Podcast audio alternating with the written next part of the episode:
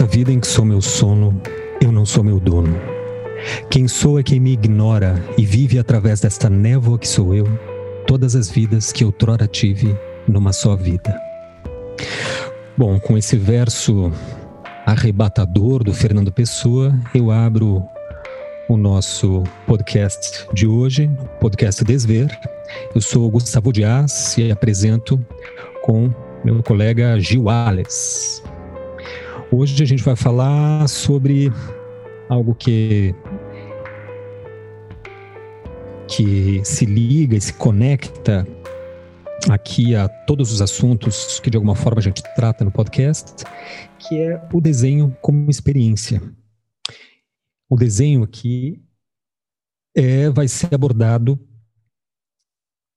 de uma forma bastante distinta daquela que normalmente a gente costuma pensar que é o desenho como um pedaço de papel onde está rascunhado, riscado, pintado uma figura. O desenho, para nós, tem muito a ver com o próprio título e o sentido do que a gente quer fazer aqui no podcast, que é o sentido de, de desver. O desenho sendo uma, uma atividade técnica ele é considerado, assim, no seio da sociedade, como uma, um conjunto de procedimentos metodológicos, ou seja, operações que sistematiza, sistematizadamente criam ali um tipo de atividade que, uma vez repetida e reproduzida da mesma forma, ele chega a um, a um estágio né, de, de domínio expressivo e etc. Só que a nossa concepção de desenho é bastante distinta, porque o desenho estaria presente é, como a inteligência da arte. A inteligência aqui como sendo aquele, aquele elo, justamente, que vai interconectar né, os diversos, as diversas dimensões do fenômeno artístico e vai dar um sentido para eles. Esse sentido aqui falando em termos bem genéricos, só para apresentar e dar o pontapé inicial, é o que a gente está chamando aqui de desenho. Então, é um sentido muito, talvez bastante próprio, né, ah, assim, do seu trabalho, porque quando a gente pensa essas categorias em história da arte, a gente olha, é claro que tem uh, às vezes limites que são tênues entre uh, o desenho e a pintura, desenho, pintura e gravura, colocando como três categorias de uh, obra de arte uh, bidimensional, né? Mas tem, assim, uma caracterização do desenho uh, no sistema das artes, pelo menos, que tem a ver, às vezes, com a técnica, né? Com a diferença entre uma técnica mais magra, como se diz, voltada para a linha, voltada para e uma técnica mais uh, em, em, contraposição à pintura, uh, que tem uma técnica mais robusta, mais preenchida, por assim dizer, né? Então tem um elemento uh, do suporte que é bem importante em alguns museus. Tudo que é papel é caracterizado como desenho, né? Uh, a Teresa Poestre diz que o, as aquarelas do Turner, por exemplo, podem ser, em, em determinados museus, são caracterizadas como desenho.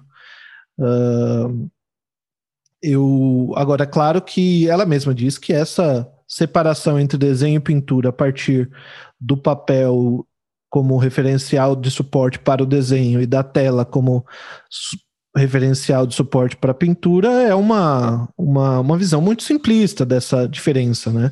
Assim como Sim. a separação, como uh, o desenho, como o uso da linha e do contorno, uh, do, do, da figuração que você faz a partir de um contorno que caracterizaria o desenho, enquanto a pintura estaria nesse campo da mancha, do campo de cor que determina uh, essa massa de tinta que vai compondo o, aquilo que se quer uh, colocar na tela, né?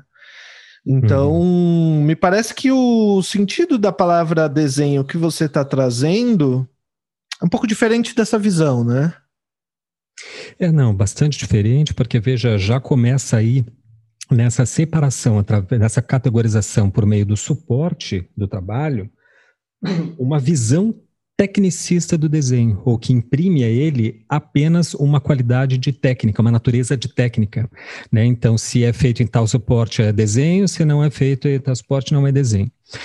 Bom, se fosse tão simples assim, a gente não estaria aqui a há anos refletindo sobre esse tema, né, o desenho, e, e, refletindo tanto em, em, em, artigos, em produções, quanto em cursos, palestras, por aí e tal, né. Há muito que se pensar, eu acho que hoje, talvez, talvez em nenhum momento da história a imagem foi tão debatida quanto hoje, né, e o desenho, eu acho que tem que ser pensado nesse contexto de ele ser uma imagem, de ele ser uma imagem em, circul em circulação na cultura, de ele ser um articulador simbólico, de ele ser uma, uma, um, um, um, uma moeda de troca afetiva dentro de uma cultura. Ou seja, o desenho hoje eu acho que é para ser. para dar de novo a ele uma dignidade ética filosófica que lhe foi roubada por, um certo, por uma certa visão tecnicista sobre a, a, sobre ele, a gente tem que resituá-lo nesse contexto, né, como um fenômeno muito maior. A coisa, e, e dá origem mesmo, né, desenho de tá, tá, teria várias assim é, é, explicações assim de origem. Aqui eu acho um pouco que eu pesquisei, né, que eu acho que me parece mais mais rica de sentido é a de designar é, signar é marcar, né? Signo é marca. E o D é sempre algo que ou é por fora, ou é para baixo, ou é no contorno. Então, designar é marcar por fora. Uma imagem que, que ilustra bastante essa, esse sentido mais primitivo, assim, da, da, mais, é, da, etimologia da palavra, é a gravura, né, em madeira que você vai marcando, contorno na madeira, depois em tinta, a matriz e e, e, decalco a papel. Esse desenhar por fora, esse traçar por fora, seria assim a origem de desígnio.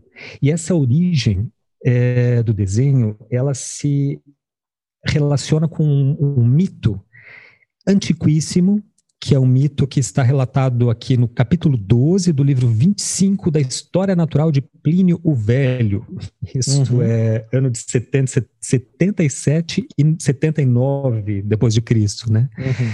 É, que é onde Plínio ali, enfim, na sua famosa história natural, né, nos seus milhares de páginas, ele tenta reunir todo o conhecimento disponível ali, uhum. e entre esses, esses, esses assuntos, ele coloca lá a origem mítica, assim, de várias de vários, enfim, fenômenos, né? E um deles a origem da pintura e da escultura.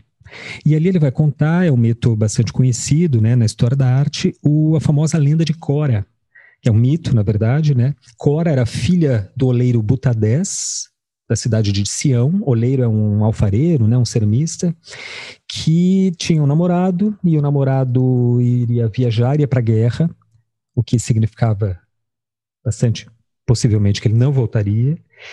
E, e para o que ela faz é um gesto, num gesto assim apaixonado, ela vê o contorno dele, a, a sombra dele projetada na parede, numa parede e pega um giz e risca essa sombra, né? Risca a silhueta, o contorno da silhueta da sombra do namorado para ficar com aquela presença dele ali. Então ele vai para a guerra, enfim, a gente não sabe se ele volta, mas esse contorno que ela fez na parede serviu para o seu pai, Butadés, é de assim de molde, de matriz para ele fazer um busto do genro.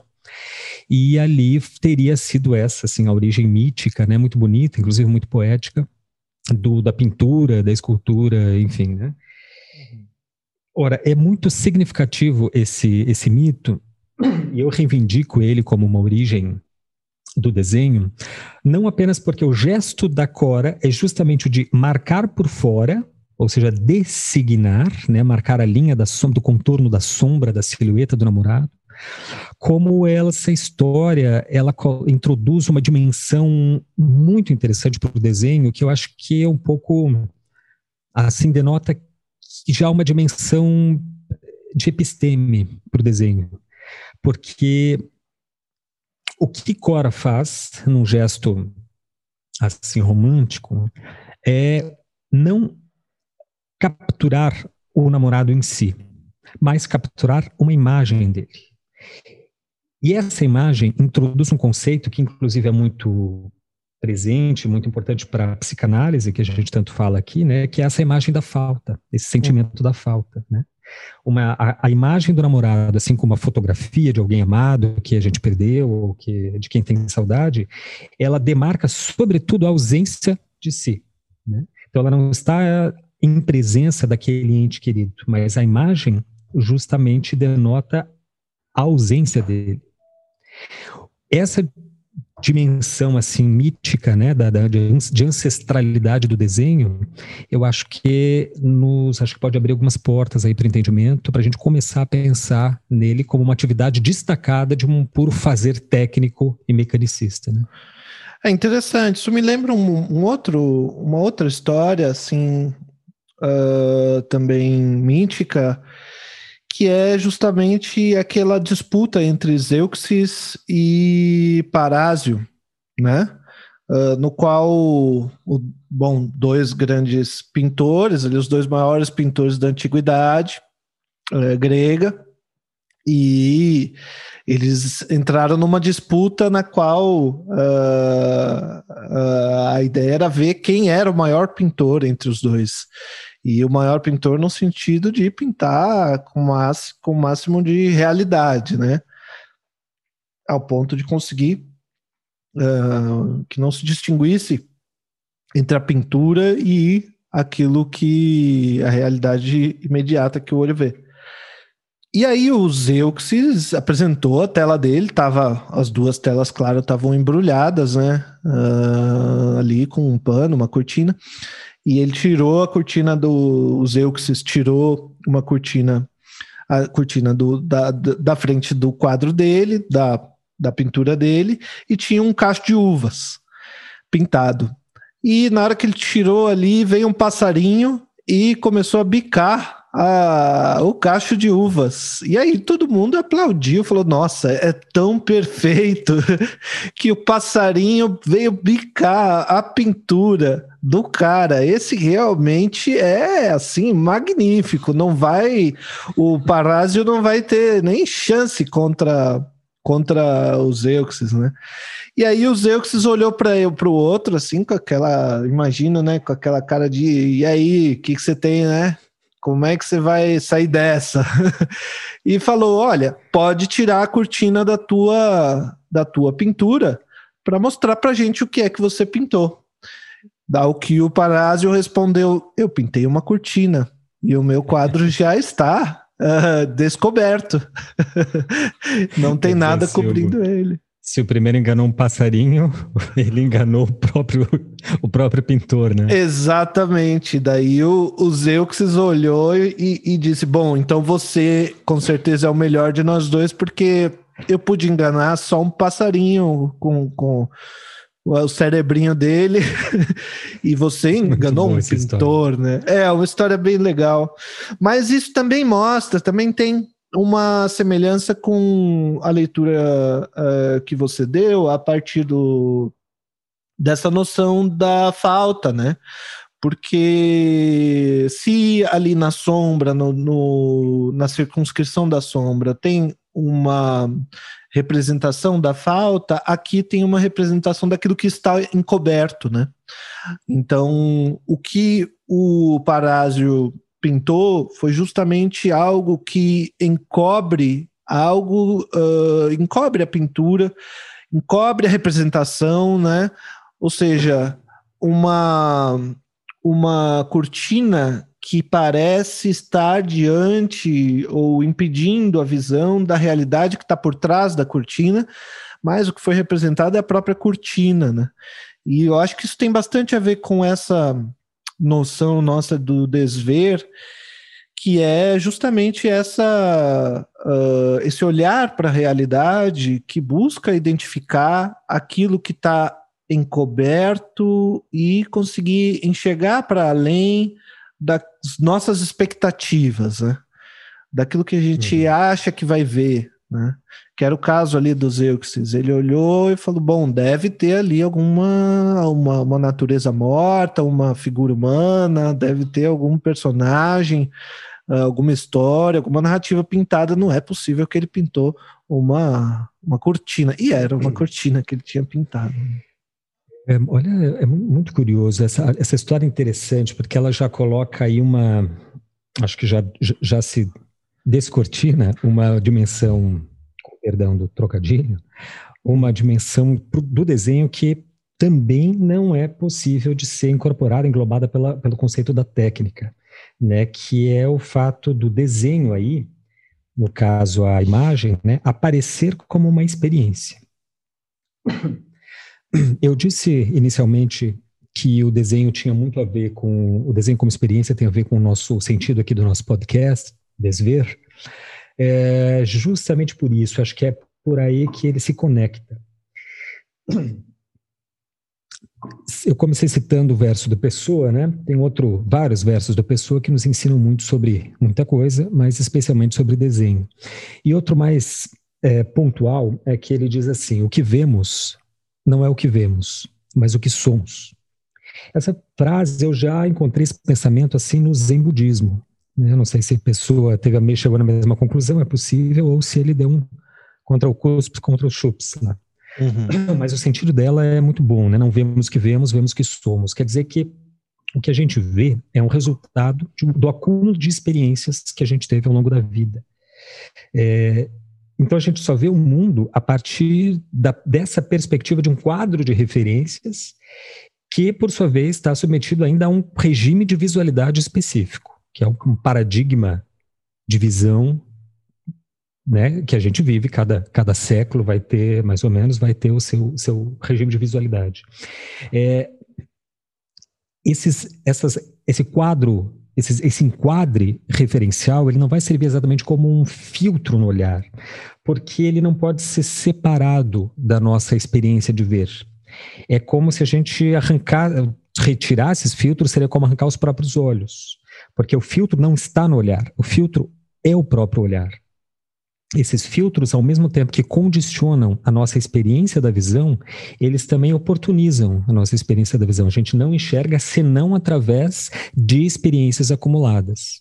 O que ilustra bastante isso é aquela história, a gente mencionou aí num, num podcast, né, rapidamente, que é a história das caravelas. Uhum. É, no outro podcast, acho que é o segundo, eu citei a história que era mítica, né, a história que era mentira. dá para citar aqui para ilustrar esse conceito que eu estou colocando aqui a história verdadeira. Sim. A história verdadeira é, das caravelas é o seguinte: ela fala da, da expedição de La Pérouse.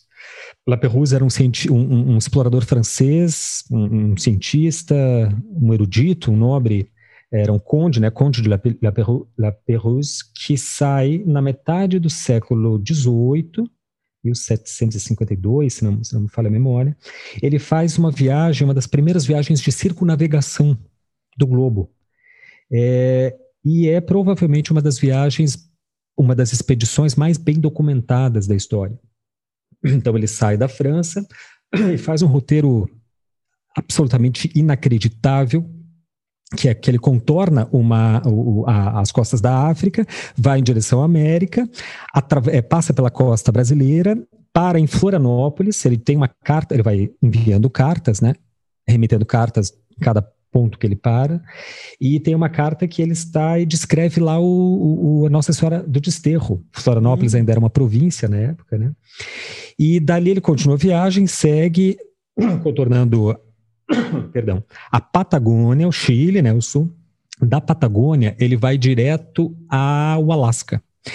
E nessa viagem no Alasca, ele encontra, ele toma contato com um povo originário da América do Norte que ainda não tinha tido contato com o, o europeu, que era o povo Tlingit. Esse povo ainda existe no Alasca, obviamente que existe assim mais ou menos como um pouco o, o, os povos originários aqui da América, né, num sentido quase folclórico, mas eles têm um parque, uma reserva florestal que é exclusiva desse povo, né, dos Tlingits, de seus herdeiros. Mas, enfim, no século XVIII, esse povo, como vivia muito afastado, era o norte do Alasca, ele nunca tinha visto um homem branco nem uma caravela. E esse povo tinha uma, os Tlingits tinham uma cosmogonia muito interessante, é, que tinha um deus central, deus principal, um formato de corvo. É, o nome do deus era corvo, na, na, língua deles mesmo, né? E ele tinha uma aparência assim de um corpo enorme de corvo, ou seja, um corpo preto e asas brancas. Essa era a figura assim imaginária que eles faziam desse deus, né? Que era o deus central para eles dessa da sua cosmo, cosmogonia lá. E esse Deus ele tinha uma característica que é o seguinte: um, um, um ser humano nunca poderia olhar diretamente para o Deus, porque senão virava pedra. Bom, eis que estavam lá os Tlingits vivendo há séculos e milhares de anos lá tranquilamente nos seus iglus no Alasca, quando de repente, no século XVIII, desponta uma caravela francesa que é a caravela de La Perouse, que vocês sabem, cara, as caravelas eram, é, é, eram eles, eles passavam betume no casco, porque ele ajuda a impermeabilizar o casco, né? Ele fecha o, o para não vazar água, não penetrar água na caravela. E as velas são brancas, obviamente. Imagina esse povo vivendo lá em quase que total assim isolamento, né? É com essa, essas representações é, incríveis, né, do imaginário aí mitológico, quando de repente desponta aquele navio gigantesco com um bico, porque as caravelas têm um bico, né, todo preto, casco betum, com betume, é, betume é breu, né, e, asas, e, as, e as velas brancas. Imediatamente eles julgaram que estavam diante do deus corvo, que Ferrou, vinha, né? enfim, para errou agora, pronto, ele veio para matar todo mundo, mais que depressa entraram para dentro das suas, eu não sei se eram iglus, como eram as residências, e aquilo ali ficou uma situação constrangedora, porque eles passaram dias ali fechados, aparentemente o La Perouse não quis desembarcar imediatamente, porque, né, não se faz isso, você fica baldeando a costa para ver qual é e tal, e até que aquela situação se tornou de tal modo insustentável que um guerreiro da tribo, isso tudo La Perouse descreve, tá? Está uhum. documentado, isso é, verdadeiro, isso é verdadeiro, é a história real. Do... Um guerreiro da tribo, aparentemente já assim, o que seria o mais velho da tribo, né? Eu imagino que seja um correspondente mais ou menos do nosso pajé. É... Ele se dispõe e diz: Não, eu vou lá. Eu me disponho a ir lá, se tiver que morrer, enfim, que que assim se faça, é a vontade do Deus, mas eu tenho que ir lá, alguém tem que ir, né, ver. E aí eles fazem uma embarcação, esse, esse guerreiro vai até, faz um, um bote, algo assim, e ele vai até a, a caravela, do, caravela do La Perouse, chegando lá, ele, enfim, vê que é um que tem homens lá dentro, entende que é um barco, e aí acontece a troca, a comunicação, enfim, eles La Perouse fez, faz uma expedição é, não explorativa, né, mas de, de, estudo científico mesmo. Então eles trocam mercadorias, o La Perouse descreve ali o, o, o, o, cotidiano e o que viu né, dos povos e segue em frente com é, é, sem, sem maiores problemas. Essa caravela, infelizmente, essa, essa viagem de circunnavegação do La Perouse, ela não, não termina. Ela do Alasca contorna e vai para a China e ele afunda, ele uhum. a, a, a, ela, ela naufragou no, nos arquipélagos ali da costa leste da China, né? Eles depois, no século XIX, começo do XIX, foi achado relatos de, de marinheiros que encontraram peças francesas estranhas naquelas ilhas e etc e tal, e tinha alguns descendentes que não eram exatamente é, é, locais, né? Enfim, mas o que, que a, a, a, história espetacular aí do La Perouse é, nos esclarece sobre o desenho é que não é exatamente que os Tlingits não viam as caravelas, como naquela versão Sim. É, mentirosa, né, equivocada da, da história. Eles viam, o problema é que o que eles conseguiam ver é, como diz o Pessoa, não o que eles viam, mas o que eles eram. Ou seja, aquele acumulado de crenças né, e pressupostos de perspectivas e referências previamente determinadas que, por sua vez, condicionam a sua experiência presente. Então, ao invés de uma caravela, ele vê a caravela, mas não vê uma caravela, ele vê um Deus, ele vê um Deus corvo. Ou seja, aquilo que ele já está, de alguma forma, formatado para ver. O desenho implica a visão. A visão é o fundamento absoluto do desenho. Veja daí já como ele vai se afastando daquela categoria, ah, se é suporte papel, então é desenho, se não é papel. Olha como isso já perde completamente o sentido. É algo muito comum entre os artistas e também, acho que no seio da, da sociedade, que desenhar é ver. Né? Uhum. Sabe-se que o desenho tem uma, tem uma relação com a observação tão forte que se chama a disciplina né, desenho de observação. É até uma meio redundante desenho de observação, porque desenhar já é o, pró o próprio exercício de observação em si mesmo. Né? Pode ter, obviamente, as suas especificidades, mas o desenho implica estar observando, ou seja, estar sofrendo uma experiência visual.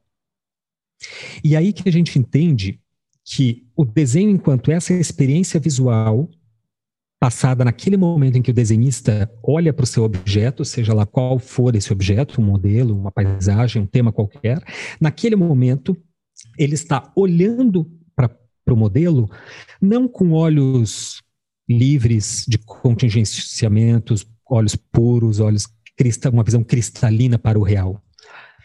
Ele enxerga justamente o seu modelo filtrado como uma espécie de anamorfose gerada por esses quadros de referências anteriores e acumuladas que ele teve ao longo da vida, de tal forma que ele interpreta aquilo que vê a partir de um modo muito próprio.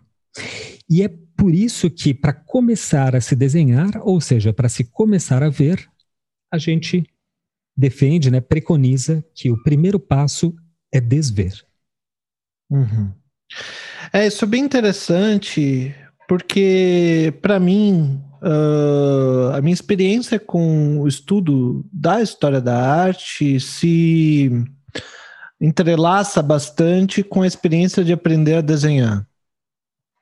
E, e isso foi fundamental para mim. Eu não consigo uh, imaginar como eu poderia me aproximar da história da arte sem desenhar. Eu fiz até um trabalho, como você sabe, um trabalho uh, artístico mesmo, que eu, eu fiz uma exposição uh, solo com esse trabalho que envolvia as anotações que eu fazia ali na graduação uh, em História da Arte. E conforme eu ia anotando o que o professor, a professora uh, passava na aula, eu ia também desenhando aquelas imagens que eu ia vendo, né? E isso eu fui juntando num, num papel especial e tal. E depois montei uma, um painel grande com, todos essas, com todas essas anotações do caderno que formaram essa obra que eu uh, fiz, uh, essa exposição. Mas foi fundamental para mim porque eu, eu, conforme eu ia ganhando uh, mais habilidade de desenhar, uh, eu percebia que eu ia ganhando uma habilidade maior também de ver na sala de aula, vendo as obras de arte que apareciam nas aulas, eu era capaz de perceber coisas que eu acho que de outra maneira eu não percebia. Desde coisas técnicas, como assim, uma luz refletida no braço de uma figura que de repente você olharia e faria né, assim um talvez um fechamento uh, como se diz na Gestalt, uh, você bate o olho e vê isso é uma mulher nua. Né? No caso, bom, eu digo uma mulher nua porque eu não tive nenhum, acho que eu não tive nenhuma aula em história da arte que não tivesse uma mulher nua que aparecesse pelo menos uma, é uma, uma, é uma vez. questão aí que daria um, um, novo episódio, né? Sim, tem uma obsessão dos artistas. Uma... Mas assim, você olha, é uma mulher nua. E quando você desenha, você passa a olhar. Um... Bem, ali tem um braço, ali você passa a olhar a anatomia, você passa a olhar o quanto que a pessoa que fez aquela pintura ou aquele desenho entende de anatomia, ah, ali está faltando, deveria ter um osso tal, e o cara não colocou, Por que será? uh, ou uma sombra que está bem feita, que não está bem feita, mas não no sentido valorativo de ah, isso está bom, isso está ruim, uh, embora isso apareça também, de modo até uh, involuntário, mas também assim como uma outra forma de olhar para a obra que não olha para o assunto sobre o qual a obra está falando, mas olha para a obra como uh, uma imagem que foi produzida por um artista, né? Isso me uhum. lembra uma, um conceito que um filósofo da imagem, Didier Berman, uh, traz no livro Diante da Imagem, que é uma oposição entre saber sem ver e ver sem saber, né? Uh, então ele, uhum. ele, ele elabora um pouco esse, essa ideia, uh, saber sem ver ou ver sem saber. Né? E aí ele diz assim que quem escolhe é, saber vai ganhar assim uma essa síntese, uma evidência da razão, vai ganhar assim uma. Quem escolhe o saber ganha o saber, é, ganha aquilo que está uh, ah, percebendo, talvez de antemão, né?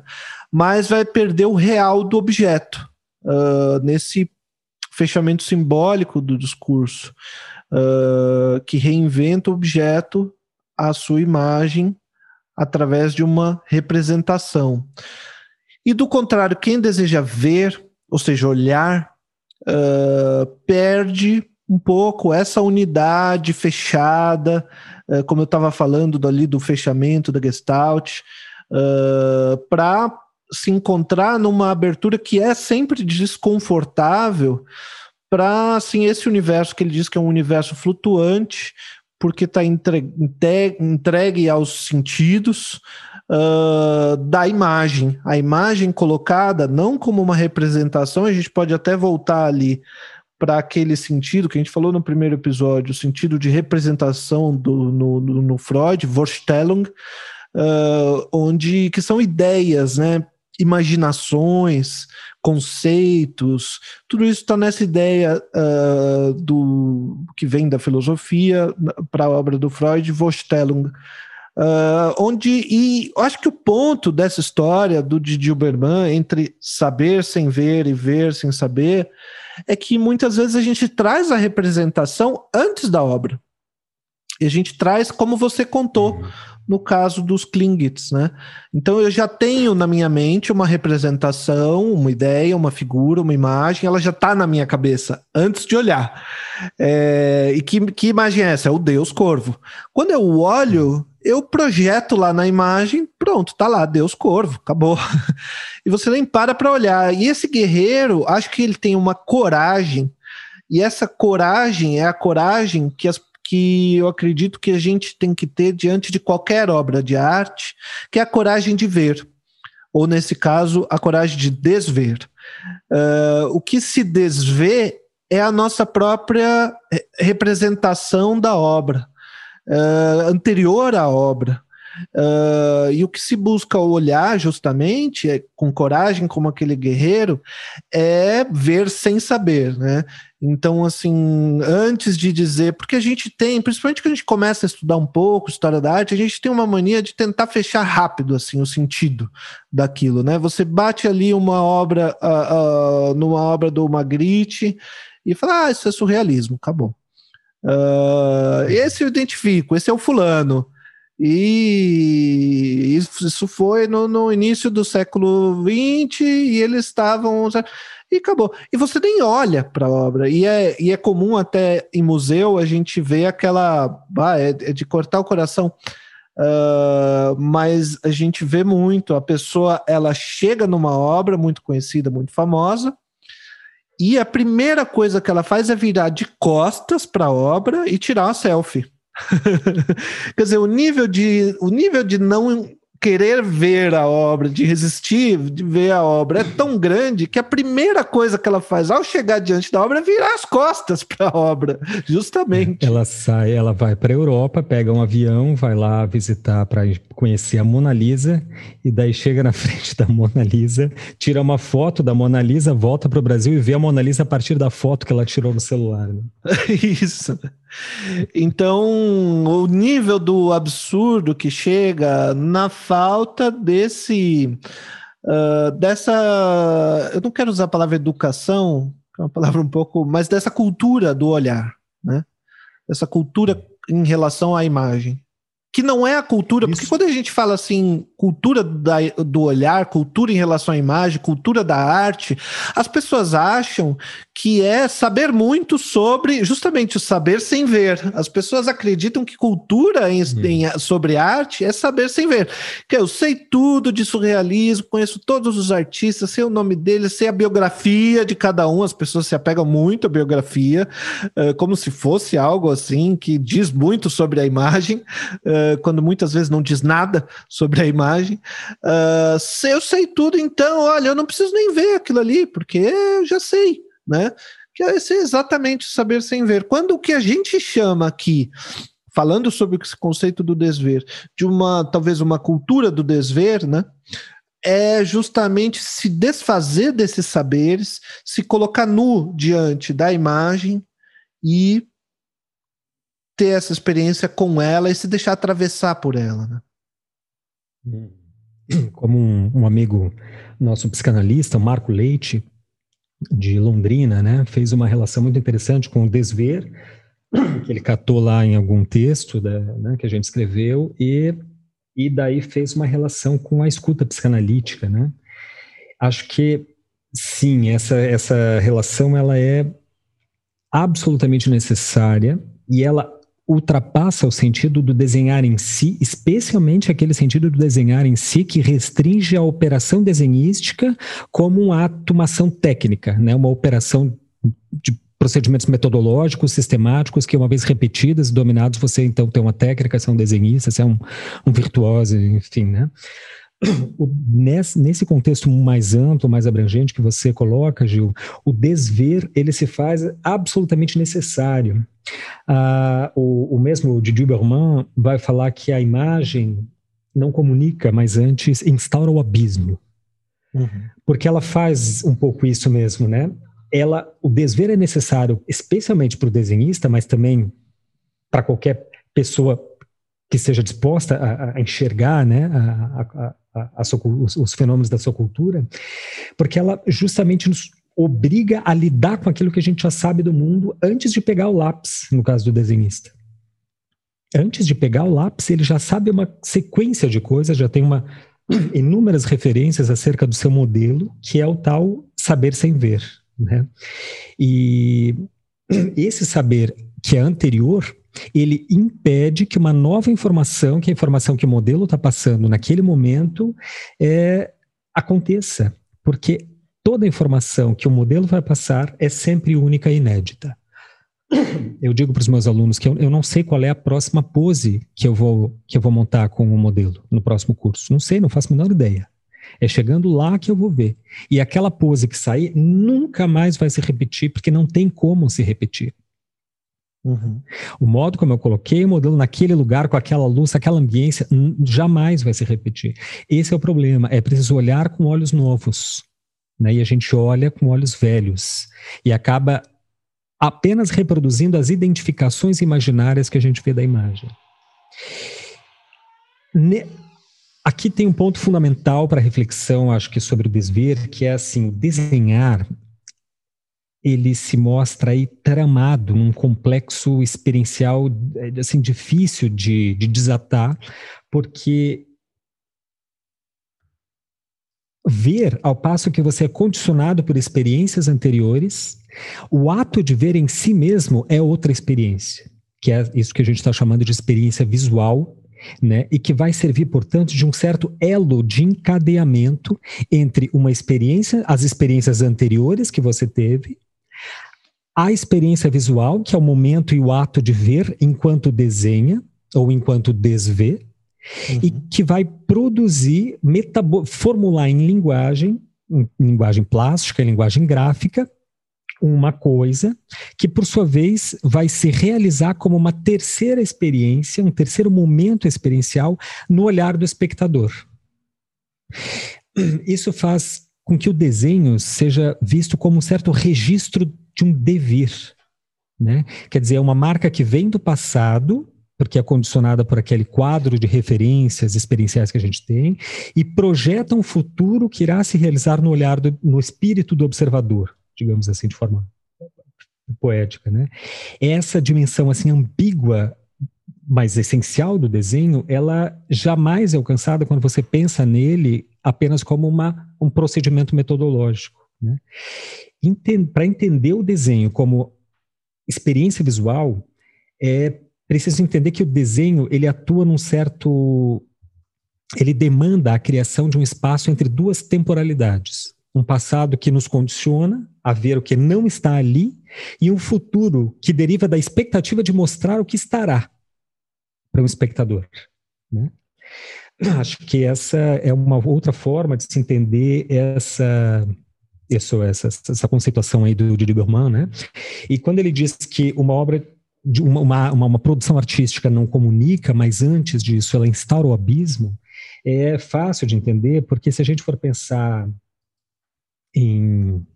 A gente citei aí a Mona Lisa, né? A Mona Lisa foi criada num código que por um sujeito para outros sujeitos dentro de um regime de visualidade que não existem mais. Nem o regime de visualidade, nem os sujeitos atuantes naquele regime, nem a linguagem que foi criada e nem o da Vinci. Né?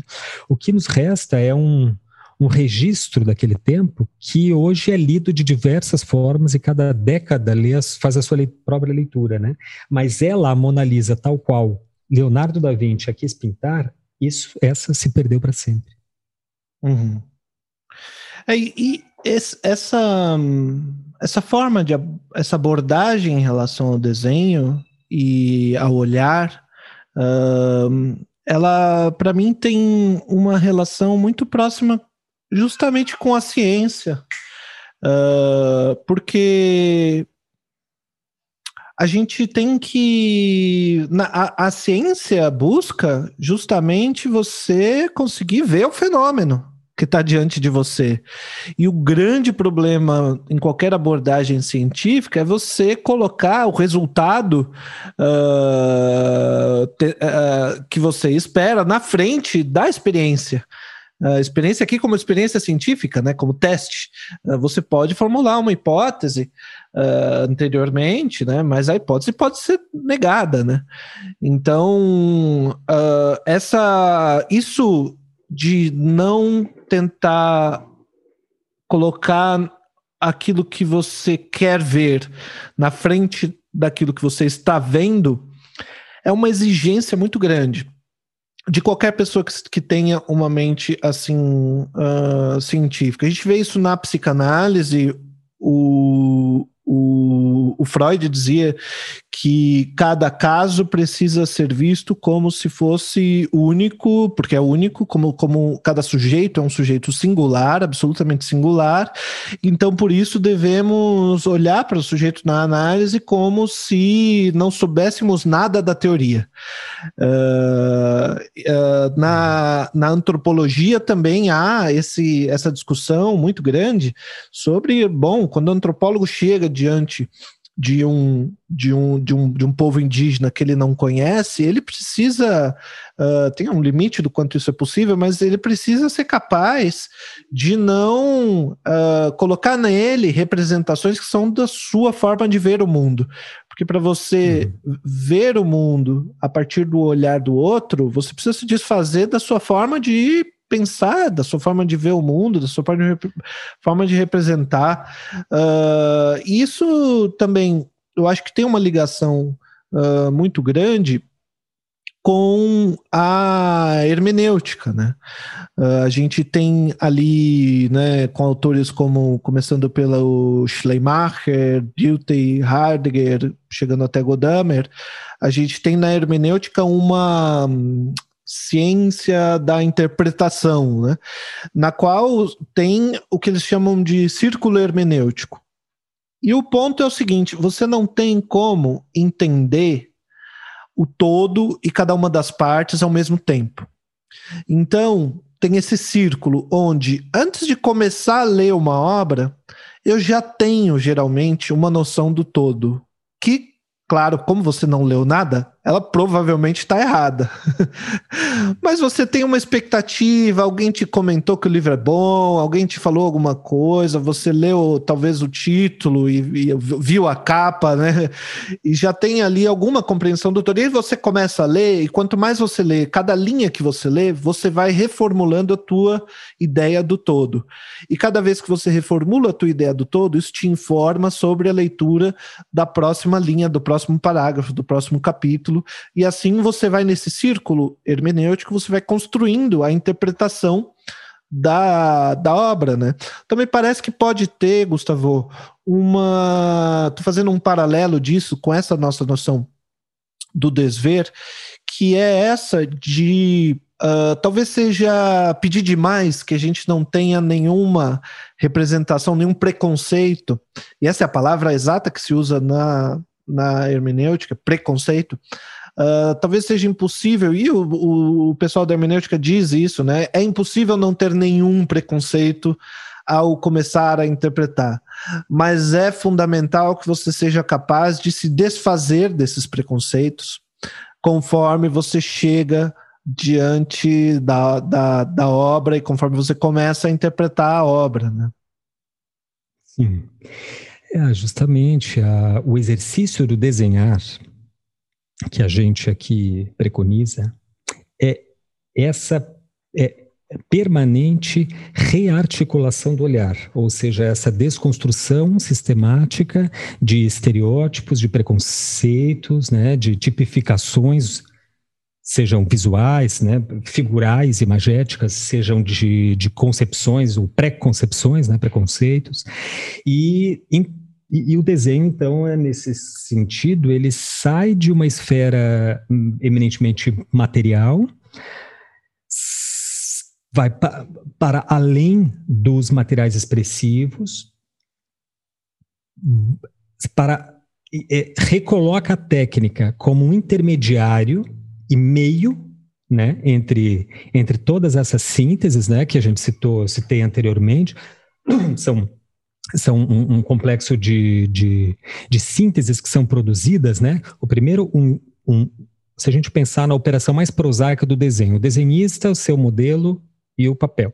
Uhum. Então, essa triangulação, né, que é a triangulação clássica, onde se entende, é, digamos assim, mo moderna, né, não pós, a forma não pós-moderna ainda da que a tradição ainda ainda ainda considera, assim como existe o estímulo óptico, né, que é, que é a, a, a luz que bateu no objeto entrou na retina do, do desenhista, ali tem um, um, um, componente físico mesmo, sensorial, que é fisiológico, e um componente outro que é de percepção. Uhum. Isso daí, essa primeira dedução que ele faz, a partir do que ele vê, já é, assim, para utilizar um termo pesado, aqui sujo dessas referências anteriores, né? Já é maculado por essa, esse quadro referencial, né? Aí, o desenhista vai justamente ser aquele que consegue, ao máximo, desaparelhar sua visão para receber esse estímulo e tentar recriar uma, dar uma nova interpretação naquele momento para aquele modelo, para aquele objeto, né? Seja qual objeto for. Nisso, ele vai operar uma segunda síntese, que é a síntese visual. É aí, de fato, que está o desenho em toda a sua é, complexidade, em toda a sua extensão, que é nessa síntese que se dá no olho do desenhista. Uhum. Isso é o desenho, essa operação que ele faz é o desenho.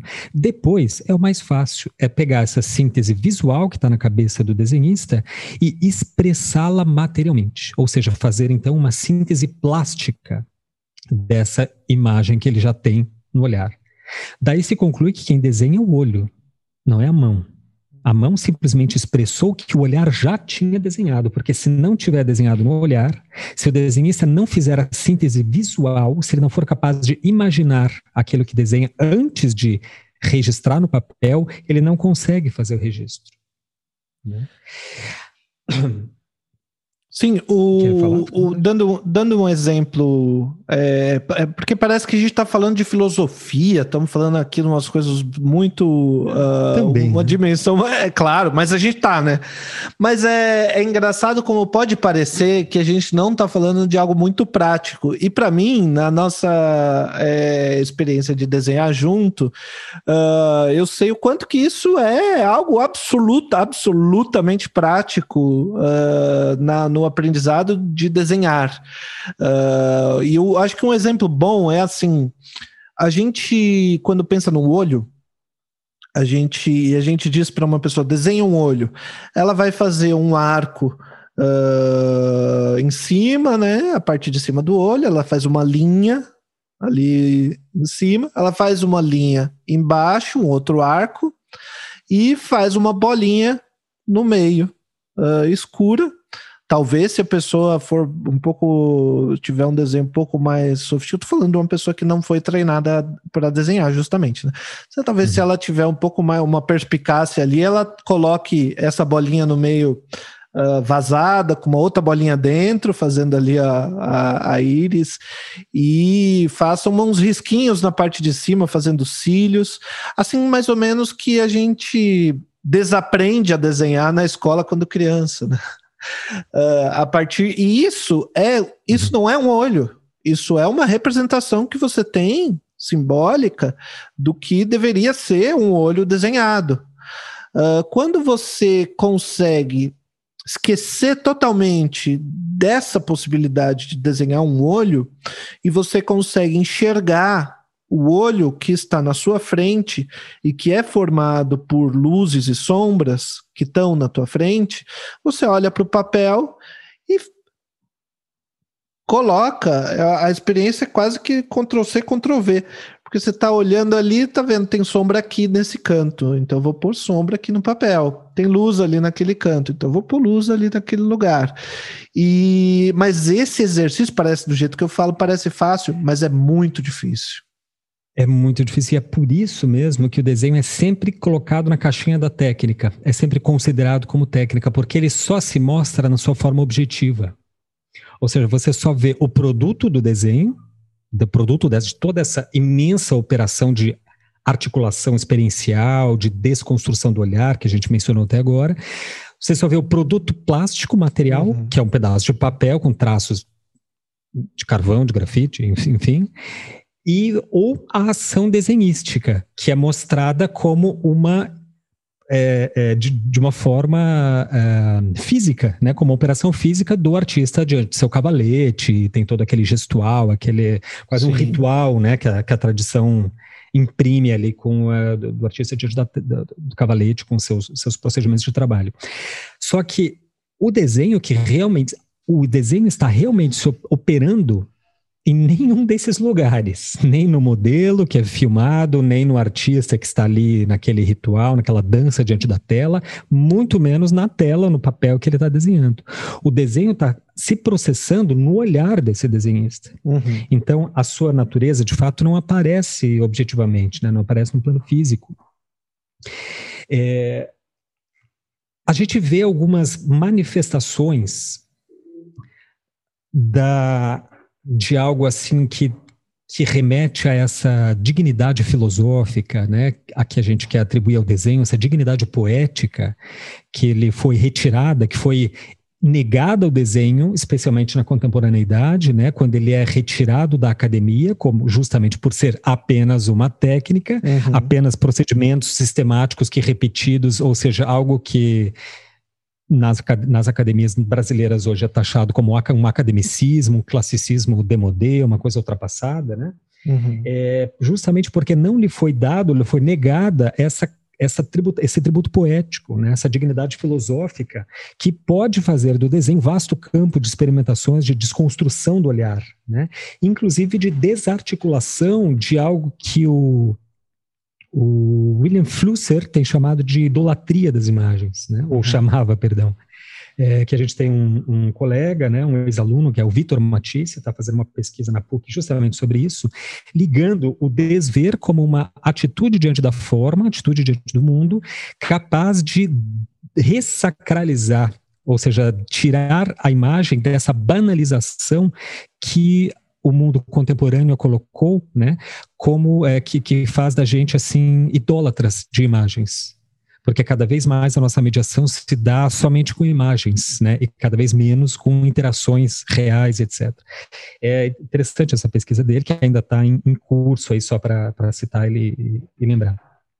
Sim, essa noção de imagem Uh, como, claro que essa noção de imagem como idolatria vai remeter a gente a toda a história da arte inteira, a discussão de iconoclastia, iconofilia, mas, mas como. Podcast. É, da outro podcast a gente já está encerrando aqui esse, esse episódio, né? Mas, mas me lembra, a, claro, a, a, a, acho que como ponto central nessa conversa, a teologia do João Damasceno, que foi um dos. A gente não estuda história da arte sem ver a teologia do João Damasceno, que coloca justamente uh, um ponto de inflexão muito importante nessa, nessa noção de idolatria das imagens, que é essa noção de que a imagem ela pode representar algo que ela não é. Então, uh, uma imagem de um Cristo, ela não precisa ser exatamente como era o Cristo, uh, mas ela faz o o crente se lembrar de Cristo e ao fazer isso, quando ele se prostra diante daquela imagem, então ele não está se prostrando diante da imagem, ele está se prostrando uhum. diante do Cristo, do que ele, de quem ele se lembra ao ver a imagem, né? Então a gente tem todas essas um, relações e isso que ficou como dogma, né, da igreja, uh, da igreja católica que permaneceu uh, aceitando as imagens e que não foi aceito pelos protestantes, claro, uh, que destruíram todas as, as imagens no seu. Mas isso fica realmente para uma outra para um é, outro podcast. É, ela foi agora nesse nesse para pelo menos fazer um pequeno parênteses aí o mais rápido que eu puder. É, justamente no momento em que é o catolicismo é, deu vazão Acho que no momento máximo em que ele deu vazão para a retórica das imagens, né, onde a figuração entrou como justamente uma, inclusive um instrumento de política cultural, né, uhum. que é o, os períodos da Renascença e na sua consequente, a consequente reação à contra-reforma, que é o período barroco. Uhum. Nesse momento surge o que eu ia dizer antes, é, a manifestação mais é clara, eu acho, pelo menos a, talvez a primeira manifestação onde, onde efetivamente se expressa, se dar a ver esse como se ver. Ou seja, que essa dimensão do desenho, para além desse campo prático, né, assim, é, é material, que foi com o Filippo Brunelleschi. Brunelleschi, todos os os arquitetos conhecem, os artistas deveriam conhecer também. Ele foi um, um, um artista do século XV, um, um gênio absoluto da pr primeira geração ali renascentista, né? É o em que depois Michelangelo Bonarotti irá, irá reverenciar, né? O Michelangelo chega a fazer é, é, réplicas, né, em termos de arquitetura de obras do, Brunel, do Filippo Brunelleschi, como o Duomo da Basílica de São Pedro. E o Brunelleschi, ele é muito conhecido e uma figura fundamental na arte ocidental por ter justamente criado a perspectiva. Perspectiva é, ela significa de fato, né, ver através de, né, que seria proveniente do perspicere, né, que que é que é justamente uma, um meio que faz com que você consiga enxergar através de outra coisa. Porque a perspectiva, ela é nada mais do que uma coordenada. É preciso que algo nos possibilite a ver a fim de que a gente enxergue, né? Esse algo não é o olho, não é o, o objeto, não é a luz, mas é o próprio olhar. Quer dizer, é um fenômeno de percepção que dá condições que a visão se processe certo? Mas justamente por ele ser assim invisível, a gente não é costuma não considerá-lo, como se ele não fosse um elemento ali implicado nessa equação complexa da visão. Mas o Bruno além de inventar perspectiva, que já não é pouca coisa, uhum. e fazer a, a, a, o grande monumental domo da Santa Maria dei Fiore, em Florença, ele faz um uma série de experimentos dos quais a gente tem registro de pelo menos um deles, que é bastante registrado por várias fontes, que foi o, o seguinte, eu vou tentar explicar aqui, embora seja uma coisa muito visual, acho que talvez eu consiga explicar, que é o seguinte, ele ficou na frente de uma construção muito famosa em Florença, que é o Batistério de Florença. O batistério, na época, isso século XV, era certamente a construção mais amada dos florentinos, porque era o batistério, era ali que se batizava os, os, as crianças, era ali que se fazia as quermesses, as festas de igreja, os casamentos, as comemorações, etc. E as guildas, na época, faziam questão de ser assim, a, de disputar quem é que doava mais, uhum. quem é que doava mais obras de arte para embelezar a, a, a, o batistério, quem pagava mais escultores para deixar mais é, monumental e etc. Então ele era uma uma, uma construção muito querida pelos florentinos e ela em si mesma é uma, uma obra de arte monumental, né? O, o, o, o Bruno Leschi se coloca na frente do batistério, ou seja, isso quer dizer que ele estava na frente de Santa Maria dei Fiore. Nessa época ainda não havia o tondo, que foi o, o, o domo que ele constrói, e desenha o batistério.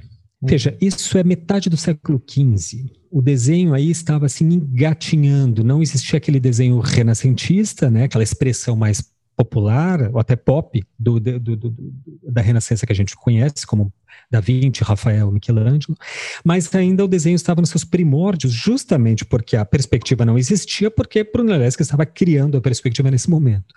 Um dos exercícios para criá-la foi esse, onde ele, diante da, do batistério de Florença, desenha o batistério de Florença. Uhum. Consta, segundo esses relatos, que o desenho, a representação que ele faz é tão perfeita que assusta os seus contemporâneos. Para a gente ter uma ideia, é mais ou menos como uma, para nós, eu acho que seria uma holografia.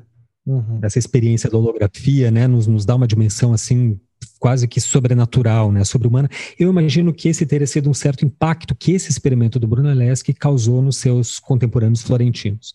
Porque o que ele faz é não apenas representar o batistério segundo uma coordenadas matemáticas, né, uma, uma convenção de, de, de, de constantes matemáticas, que depois vai ser chamada de perspectiva, mas ele faz re, com requintes, como por exemplo, onde é o céu em vez de ele pintar de azul ou desenhar e tal, ele, ele cola placa, é, prata polida.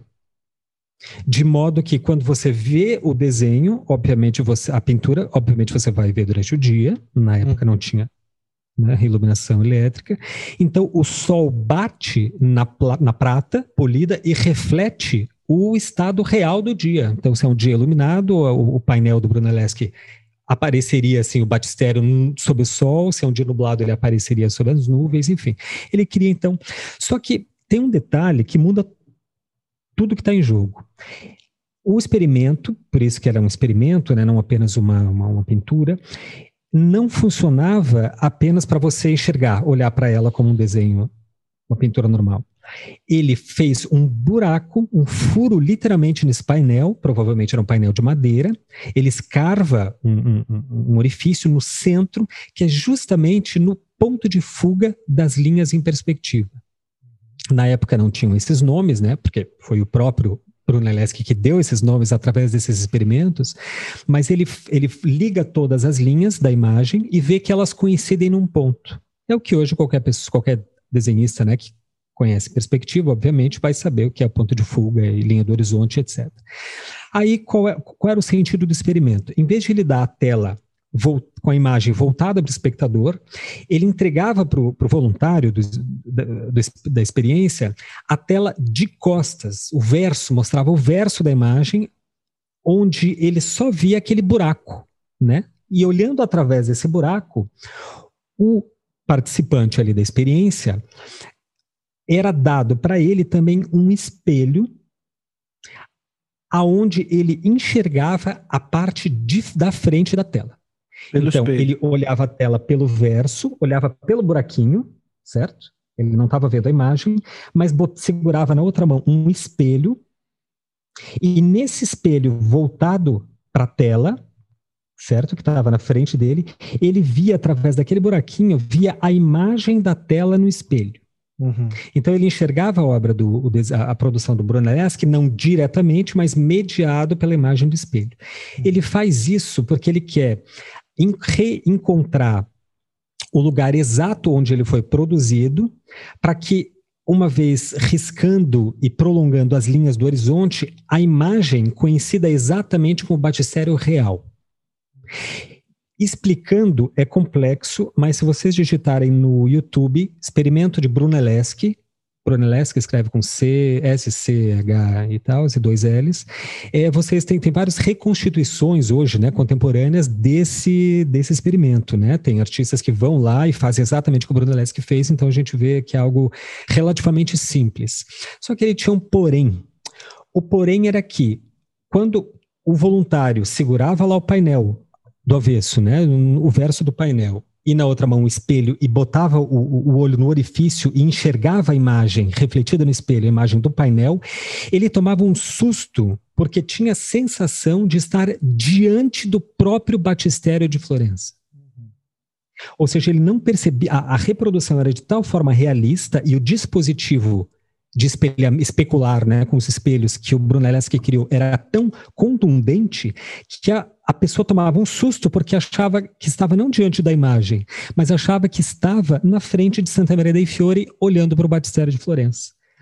E consta, né, aí a gente não pode comprovar, mas há relatos que, por exemplo, se um florentino que estivesse, digamos, é, há muito tempo em Milão, exilado, a ele fosse dado esse espelho e a tela, quando ele olhava pelo através do buraquinho e via a imagem refletida da imagem do batistério de Florença, ele começava a chorar. Porque ele se lembrava do seu amado batistério, que há muito tempo ele não visitava, etc, etc. Ou seja, o Brunelleschi dá a ver, ele coloca em evidência, não um objeto, não uma figura, não uma representação, mas a própria coordenada que mobiliza o olhar. E essa coordenada se chama perspectiva. É um essa olhar modo, assim, específico, assim, né?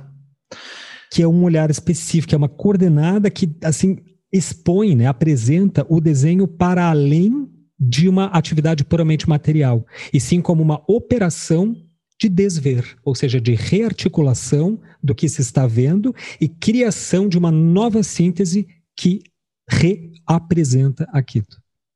Sim, eu digo, não, digo também que é um olhar específico, porque essa ilusão absoluta, uh, quando, quando a gente consegue chegar nela no desenho, uh, de que você está realmente diante da, da coisa em si, não de, uma, de um desenho da, da, da, da coisa, ela funciona quando você está com um dos olhos fechados, né?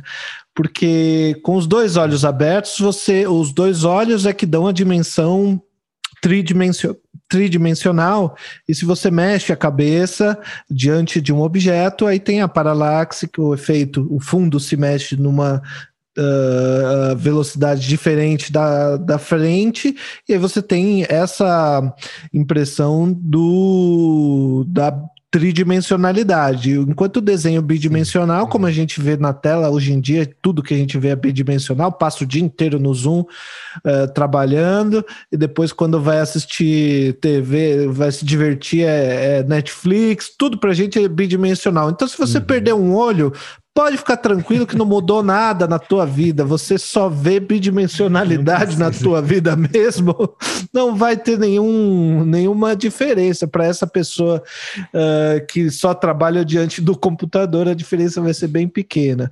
Uh, Sim. Mas o que eu estou dizendo é que uh, talvez seja tivesse sido para eles tão impressionante quando foi para a gente, na nossa geração, ver pela primeira vez um cinema 3D, uh, que é realmente uma experiência uhum, impressionante. Sim, Você está acostumado com essa, esse, essa visualidade uh, bidimensional, essa representação, e de repente o negócio sai da tela e vem na tua cara. É uma experiência, para mim, essa experiência a primeira vez foi no, no, no, no, no acho que no Hop Harry. Uh, como algo que não era nenhum filme, não era nada, era só um, era uma coisa da Elvira, Rainha das Trevas. Lembrei.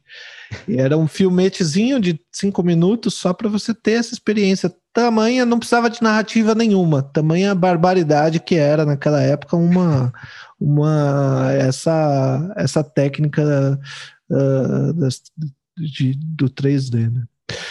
Mas vamos encerrando então hoje uh, esse episódio. A gente poderia continuar um assunto que a gente gosta muito, né? A gente poderia continuar falando dele. Continuaremos nos próximos Sim. e nos próximos e nos.